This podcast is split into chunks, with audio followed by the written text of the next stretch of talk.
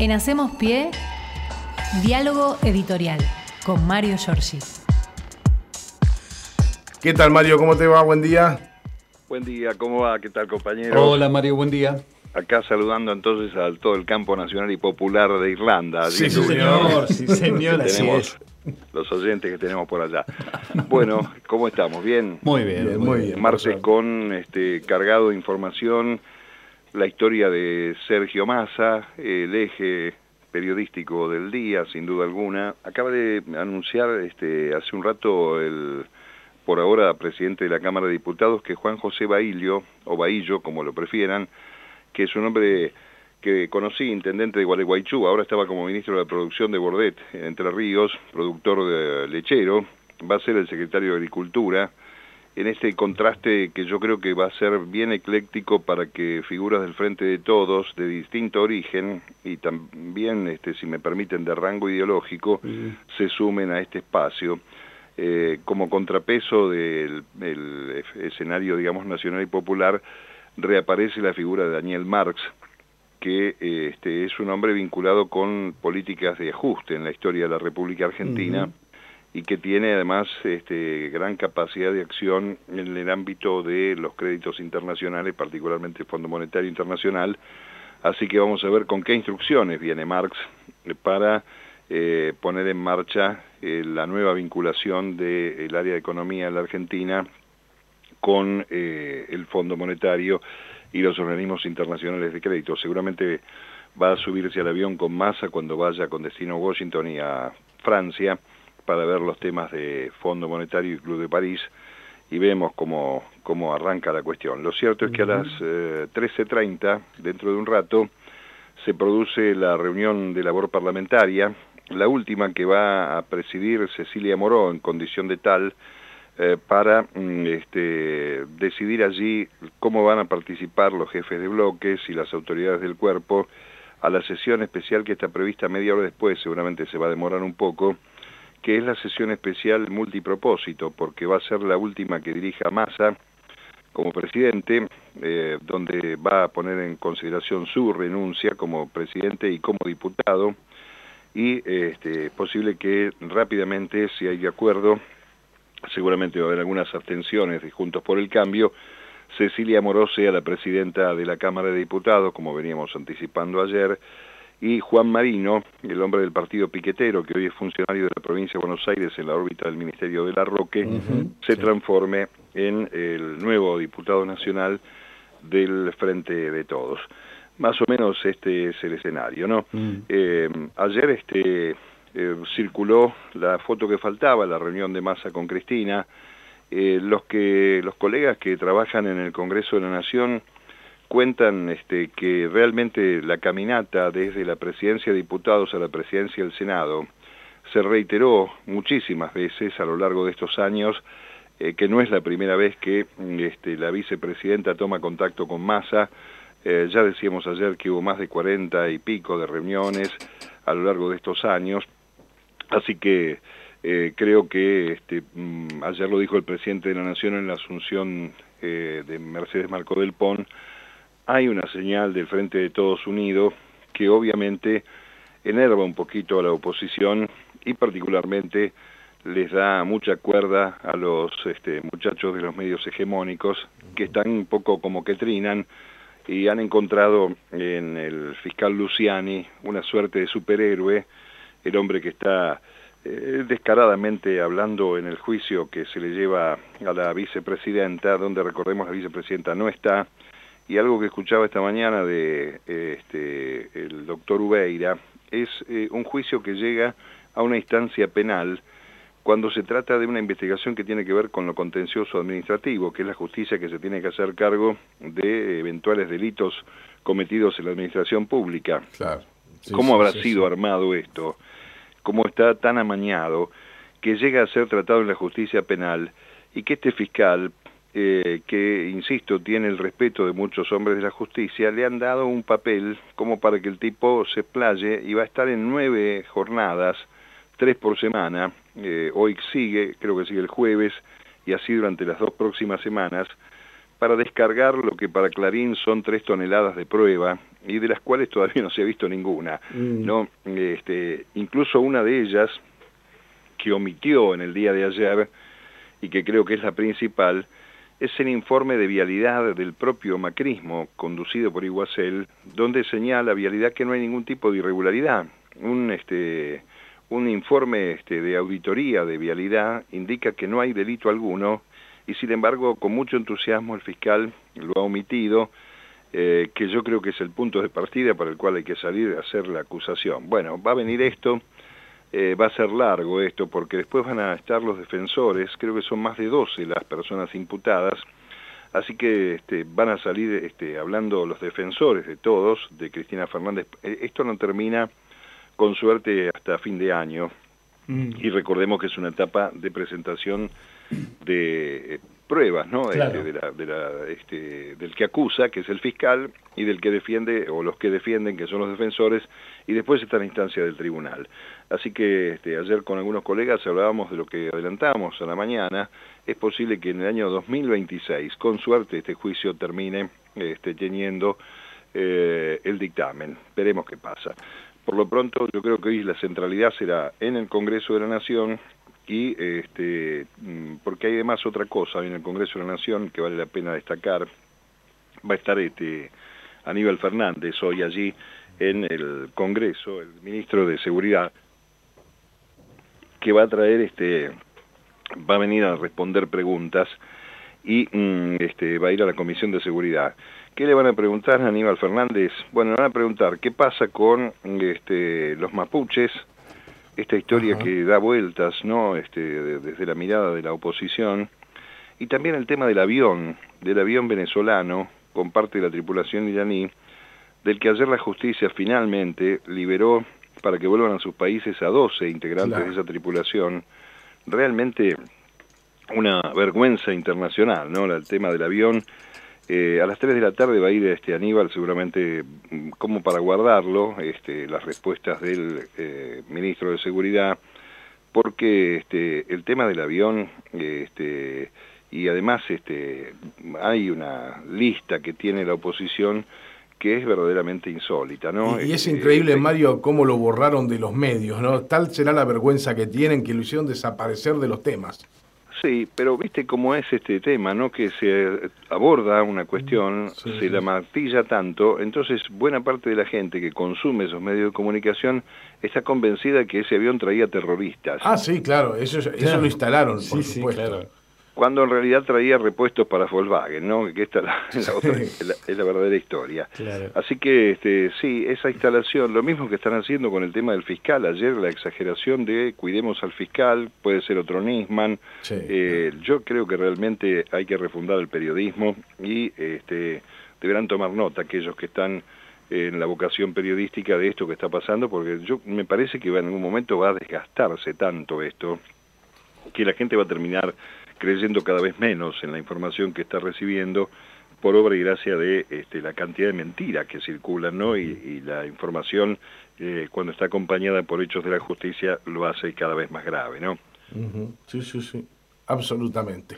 Sobre todo porque cuando uno está mirando que no se puede resolver, eh, las causas se resuelven con la definición de los jueces, ¿no? Más allá de que los jueces muchos de ellos adelanten sus sentencias a los medios de comunicación amigos, eh, las causas quedan escritas y como tal después siguen los procesos si corresponden de apelación, en fin, etcétera. Pero lamentablemente estamos en un escenario este, muy pobre desde el punto de vista periodístico y muy interesado, muy amañado como para tomar en cuenta en lo que ha pasado. A tal punto esto es eh, serio que eh, fíjense que el propio Comodoro Pi ayer, a través del el fiscal Agüero Iturbe, pidió anular el sobreseimiento a siendo Agüero Iturbe un hombre vinculado con el macrismo, pero se da cuenta que este, el fallo de la Cámara Federal de Casación, Bruglia, Bertuzzi, Lamens, es este, muy precario y no se puede cerrar, dice el fiscal, la causa caprichosamente, porque este, hay este, una necesidad de volver a indagar, dice Mauricio Macri, a Magdalani, a Gustavo Arribas, el procesamiento este, eh, que hizo la Cámara, que recordemos tiene que ver con el espionaje a los familiares de Lara San Juan, donde la Cámara este, eh, se despacha sin vergüenza en que ocurrieron los hechos que se juzgan, pero decide sobreseer a Macri, ¿no? Este, lo hacen los jueces puestos a dedo por Macri y, la, y el este, Llorens, que es el juez que visitaba Macri en Olivos. Así que el propio fiscal de Comodoro Pi está reclamando que este, se vuelva a abrir la causa y que se siga investigando, ya que conlleva esto una gran gravedad institucional. Es decir, creo que le agarran un ataque de sensatez de vez en cuando y Comodoro Pi revisa eh, las eh, causas que descaradamente han tomado eh, los jueces macristas. Causa que recordemos que, le echaron la culpa a, ciertos monotributistas del espionaje, ¿no? Los llamaban cuentapropistas a los la, hombres. La historia de los cuentapropistas que aparecen como si realmente alguno de la noche a la mañana se le ocurriera, mira, vamos a espiar a estos tipos, a ver qué pasa, qué están haciendo, ¿no? este, increíble realmente. Bueno, quiero decirles que además hablando de la vicepresidenta, hoy se reúne el Consejo Directivo de la CGT, finalmente va a marchar el 17 de agosto desde el obelisco hacia el Congreso Nacional. Ayer este, Cristina se reunió con el Frente Sindical y la Corriente Federal, con Moyano, con Omar Plaini, con Mario Paco Manrique, con Guartel Correa, para analizar el escenario este, político en general y por supuesto también la participación en la marcha. La vicepresidenta les dijo, ahora todos al chiquero, de esta salimos todos o no sale nadie, según lo que dicen los que estuvieron en esa reunión.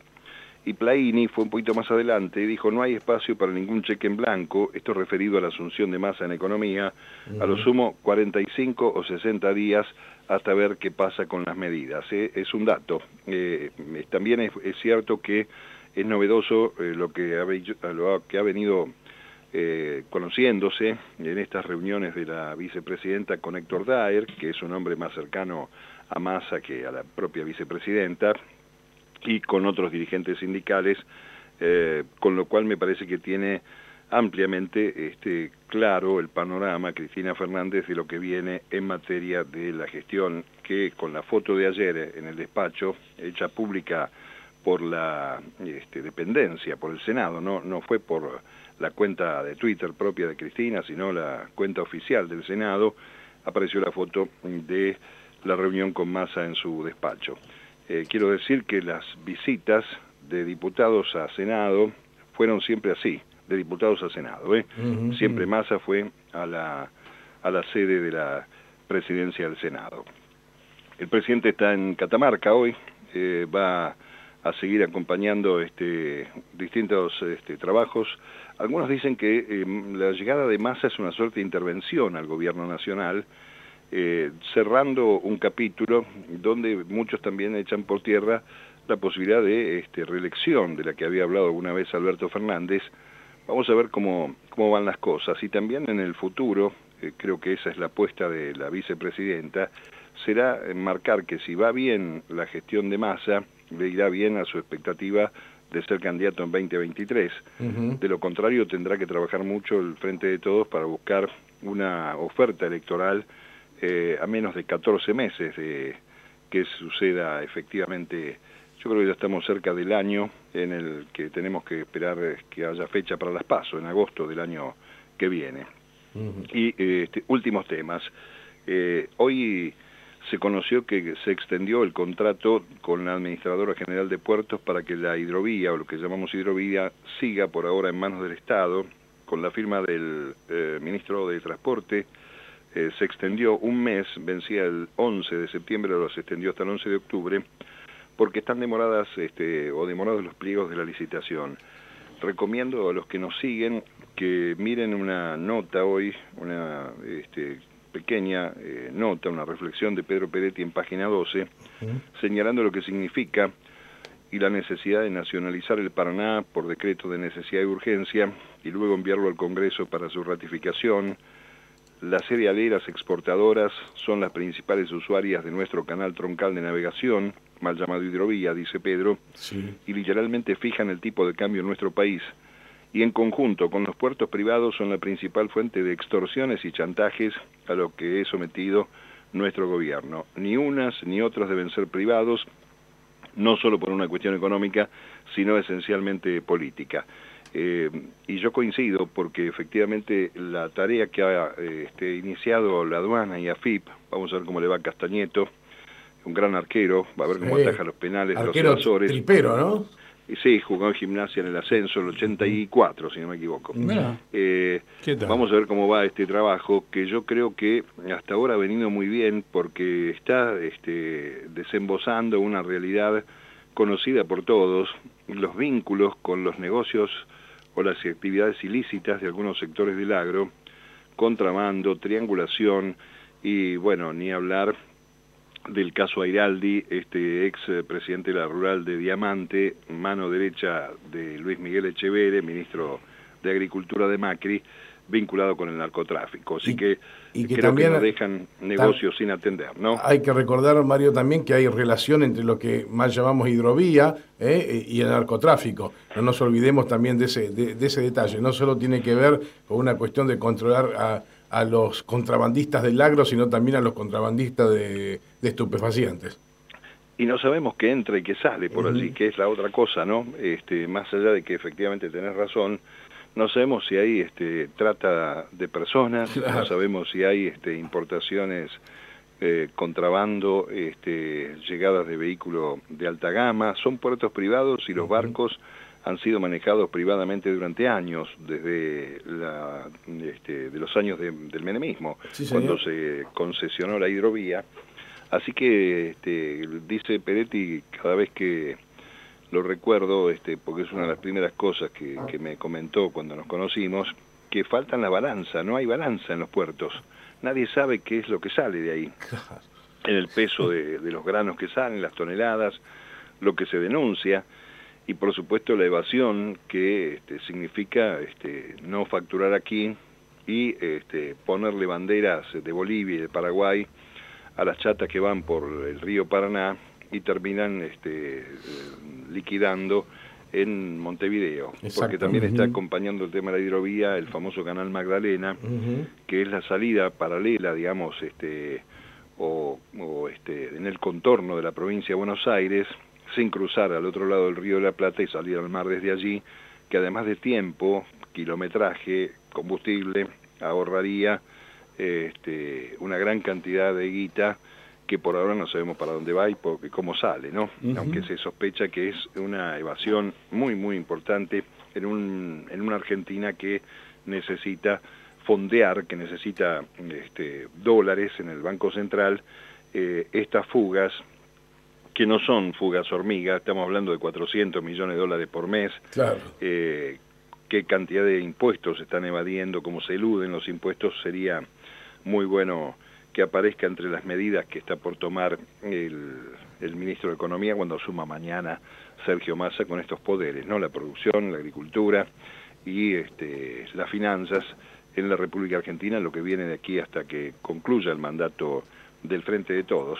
Bueno, es un martes este, cargado, movido. Estemos atentos también para que aparezca la conciliación obligatoria que determine que se levante el paro de la UTA, que está anunciado para las 22 de hoy, eh, hasta las 6 de la mañana. Hay mucha gente que viaja, que trabaja a la madrugada, que necesita ese servicio o para volver de trabajo. Es posible que en las próximas horas el ministro de Trabajo eh, disponga la conciliación obligatoria y eh, el riesgo de paro eh, quede alejado por el momento. ¿eh? No es mucho más lo que tenemos para hoy, compañeros. Bueno, Mari, no ha sido nada, no ha sido poco, ¿eh? así que muchísimas gracias y nos reencontramos nuevamente mañana. Un abrazo, hasta mañana. Hasta mañana. En Hacemos Pie, diálogo editorial con Mario Giorgi.